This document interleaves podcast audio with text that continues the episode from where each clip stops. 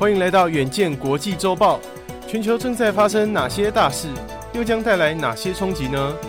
远见 On Air 每周精选三则关键议题，解析背后脉络与影响，和你一起接轨国际。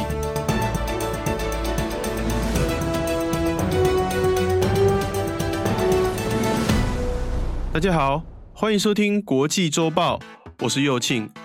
本周国际周报由邱丽燕整理，共包含三则国际大事，分别是：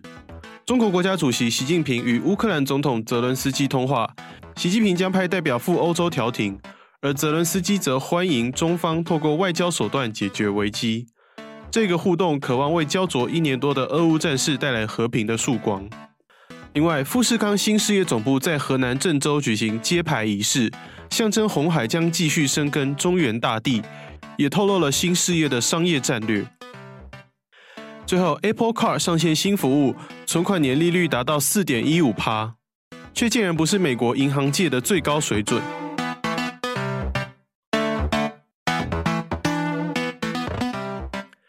首先，我们第一则看到什么电话引发了全球的瞩目呢？中国央视报道，中国国家主席习近平四月二十六号应约与乌克兰总统泽伦斯基通了一次电话，而习近平部分谈话内容意有所指。习近平指出，乌克兰危机复杂演变，对国家形势产生重大影响。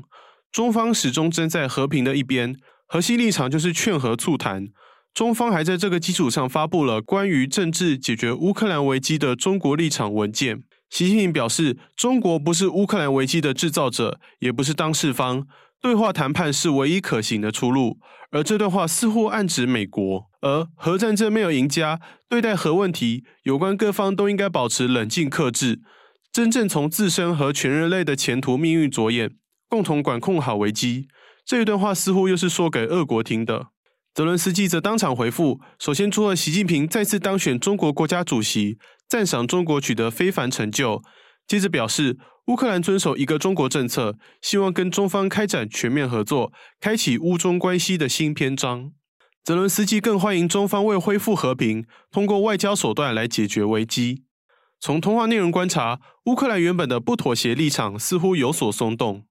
值得注意的是，这通电话央视用了“应约通话”的字词。因为先前泽伦斯基已经多次表达希望与习近平通话讨论乌克兰问题。自从中国在俄乌战争周年时提出解决乌克兰危机的和平方案之后，尽管俄乌两国都未必能完全接受中国方案，但都表态乐见中国的介入。网络新闻媒体香港零一分析，中国出手调解乌克兰危机，不代表俄乌战争就会立刻结束，但无论如何，只要开始推动停战进程，双方的战事就会弱化。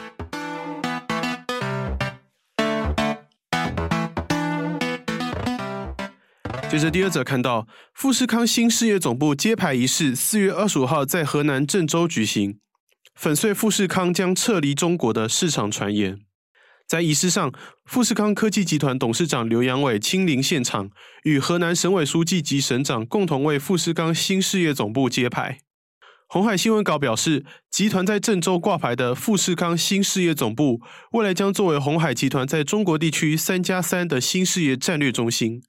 深圳龙华园区则维持资通讯科技产业总部的地位。鸿海科技集团全球营运总部仍然是台湾的土城虎跃厂。鸿海知情人士强调，集团选择河南作为中国的新事业总部，主因是当地政府的大力支持。自从二零一零年富士康入主郑州以来，河南省政府始终全力支持，合力将郑州富士康打造成富士康全球最大的智慧型手机生产基地。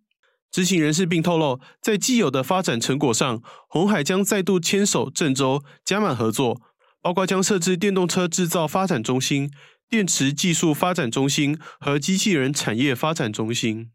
各种事实显示，鸿海确实将继续深耕中原大地。二零二三年才刚过完四个多月，刘扬伟却已经是第三次到访郑州，似乎是为日后制造电动车和机器人做好准备。